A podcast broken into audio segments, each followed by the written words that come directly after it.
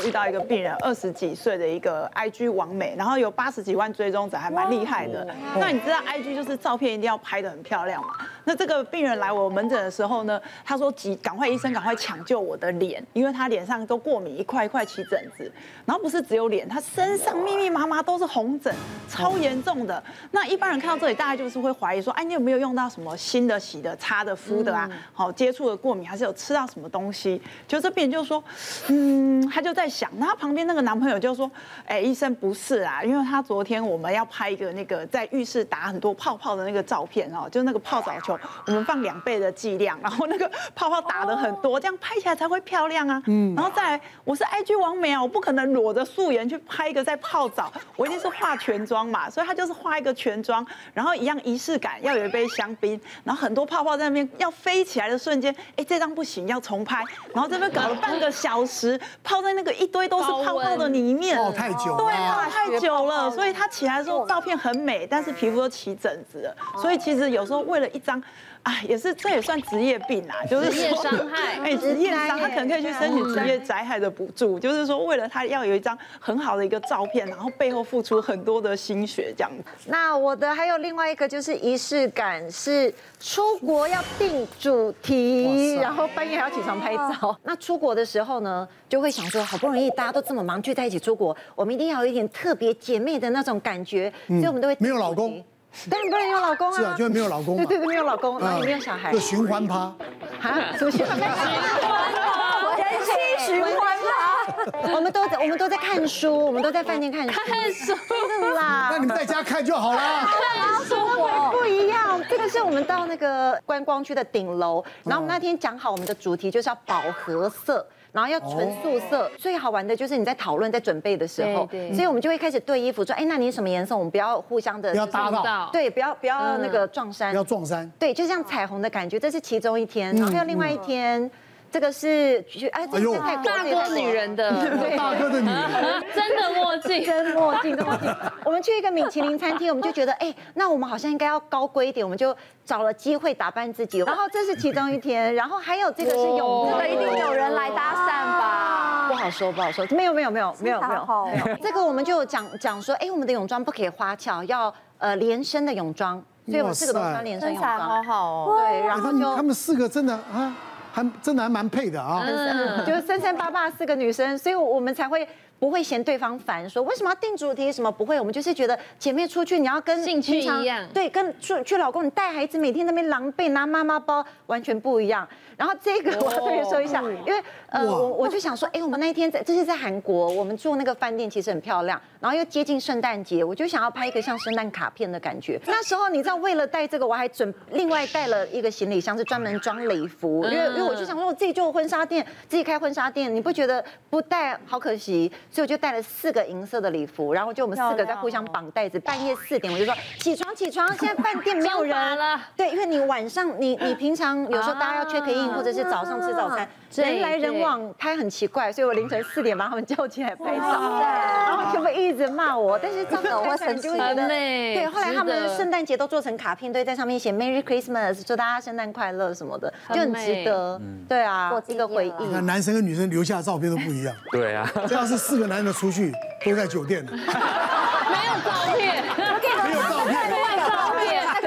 有，我会拍。其实像佩佩讲的这种闺蜜团啊，在呃，就是很多学校的妈妈群组里面都会自然而然的形成。就是北部某一个贵族学校，然后就两个年轻妈妈，她们就特别好。每天早上送完小孩之后呢，就会去吃早餐啊，然后去逛街啊，买买买啊，对，过得真惬意，真的真的，他们只要来得及，就是说去接小孩放学就好了。是啊，对，然后两个小孩就是说，哎，你学钢琴，我们也要学钢琴；你学画画，我要学画画，就是不是比拼。刚开始就觉得哎很很有伴这样子，但是后来呢，就是呃新学期开学了，然后我们说 A 妈妈或 B 妈妈好了，然后那个。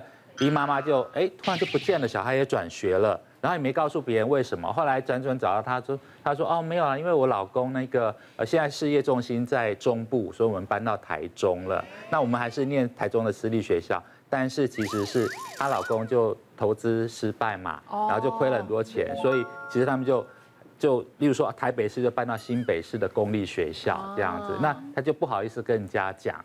对，然后校外的那个才艺班就一个一个退这样子，嗯嗯嗯对，那就觉得说这样的闺蜜因为经济状况的不一样，大家就就疏离了，对。对，就是有一方会不好意思，对，那呃另外一方也不知道怎么去安慰她或帮助她，对，所以这种闺蜜团有时候会变得这种下场。我觉得有时候会耶，像你知道那个我们四个女生出去的时候，我们都会说，是。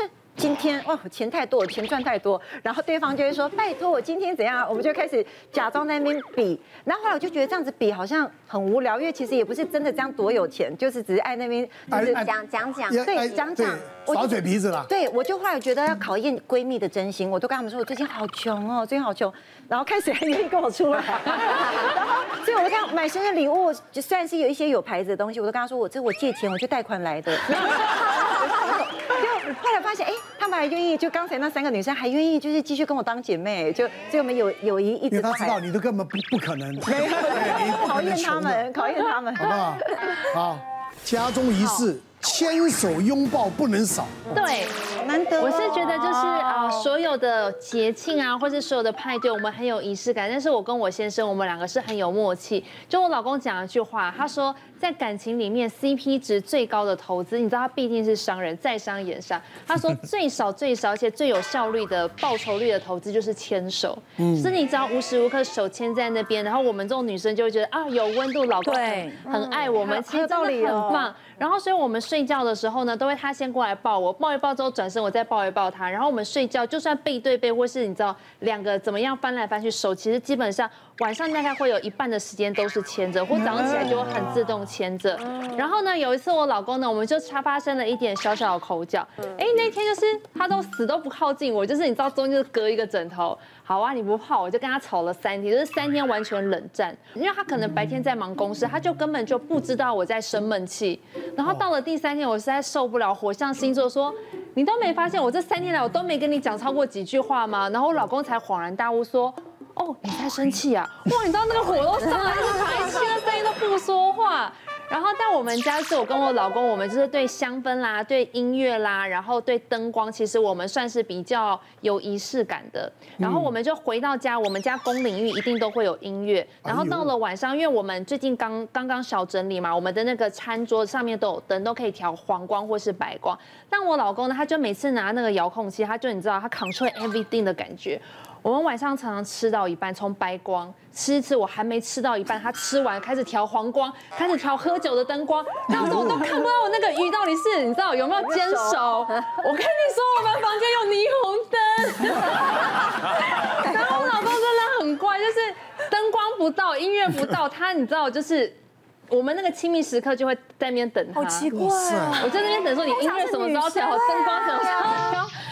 很在乎那个灯光跟氛围感，然后我在那个他在双子风象哦，所以蛮符合双子的个性，还蛮多变，比较多变多变。连吃泡面哦，就是那个吃泡面都要灯光，对，还要有蜡烛，蜡烛，还有蜡烛，然后还要有就是完整的那个餐盘刀叉。你们生活这么无聊吗？就就是因为白天很忙，所以到了晚上就是要有点仪式感。然后呢，要跟大家说吃泡面，要按一下下酒菜，然后我老公最近超爱买锅具，比如说那个鸳鸯锅，摆盘真的要摆，很重要。摆盘在家里我也会摆，对，因为然后很重要。这件事呢，是我老公呢，就前阵晚上半夜睡不着，他就买了一个韩式烤肉锅，因为我们都爱吃烤肉。然后跟大家真心真心说，是如果你家里要请客请朋友，像我们这种厨艺不佳的人，就用韩式烤肉。对，你只要买就是好的肉，然后摆盘摆板，然后有一个就是那种韩式的锅具，我跟你讲就完全 safe。不是，那你跟那那你跟火锅没不是一样？火锅料下去就好了。我们家就有鸳鸯锅的锅啊，是不是一样？然后就是那个摆满摆好，就你知道很省事又很有仪式感，然后大家来就觉得哇，好不一样哦。那你们有没有换韩服啊？韩服倒是 有点夸张，背景可以放韩式音乐。哇，其实讲的蛮好的，我觉得哦，生活要增加乐趣，增加情趣，对，尤其夫妻之间。啊，我觉得大家在外面工作一天，不管是压力外在内在的，我觉得经营家庭，嗯，我觉得这个很重要。对，哦，夫妻之间，我觉得这个很重要。我给患者他是这样，他们是两夫妻，也是很重视这个说家里面的吃东西啦，一切的摆设都要很讲究。那呃，先生是一个社团的一个会员嘛，哈，那太太也有在学插花啦，学画图。那有一年先生轮到当会长了，那家里面的活动就变多了，嗯，一两个礼拜就办一个活动，那很多会友就会来家里面聚餐。太太就很讲究啦，这个礼拜我们要吃意大利式的食物啦。这礼拜我们要开哪一支酒啦？我们这个礼拜有个卖点，我们换了窗帘，我们家做了什么？呃，桌巾不一样了，我们的餐盘不一样了。他每个礼拜这样办活动，他就越来越焦虑，越来越焦虑。他每次活动前就不断的去排列哦，排得很整齐，很过度去讲究说要不要对称，要不要整齐，每个间距有没有一样？他而且很一不断去清洁、去打扫、整理，他觉得自己好像生病了。不太敢去外面那种很乱的地方，过马路都好像那个线都好像有点阻碍他了。嗯，他就来看诊。其实光听那个症状就知道说，已经有点不是强迫性人格。强迫性人格可能是你觉得说我把它排列很整齐，我很舒服，可是我 OK 啊，那就可是你强迫症的话，你觉得你很痛苦了，你控制不了自己了。其实那是那种头脑里面的血清素不够了，其实头脑的营养状况不良了，他也真有点有点生病了，有点像焦虑啦、强迫症啊。其实是好处理，就是跟他说，如果你现在真的很困扰了，我们稍微给给你点药物，然后就是补充一下，就是我们有有一个药物可以让我们血清素回收多一点，那脑里面回血清素够，大概三个礼拜、四个礼拜，慢慢就回过头来可以比较能够放松，再慢慢来做调整了。生活当中呢，有点仪式感，其实真的蛮好，增加很多的情绪，但是呢。呃，也不要过度要求，有时候变成一种强迫的行为的时候，啊，让自己反而有压力。大家这个柴米油盐酱醋茶啊，一天二十四小时，怎么样生活的开心，生活的自在啊？这个是自己的选择啊！祝福大家幸福美满，谢谢。谢谢。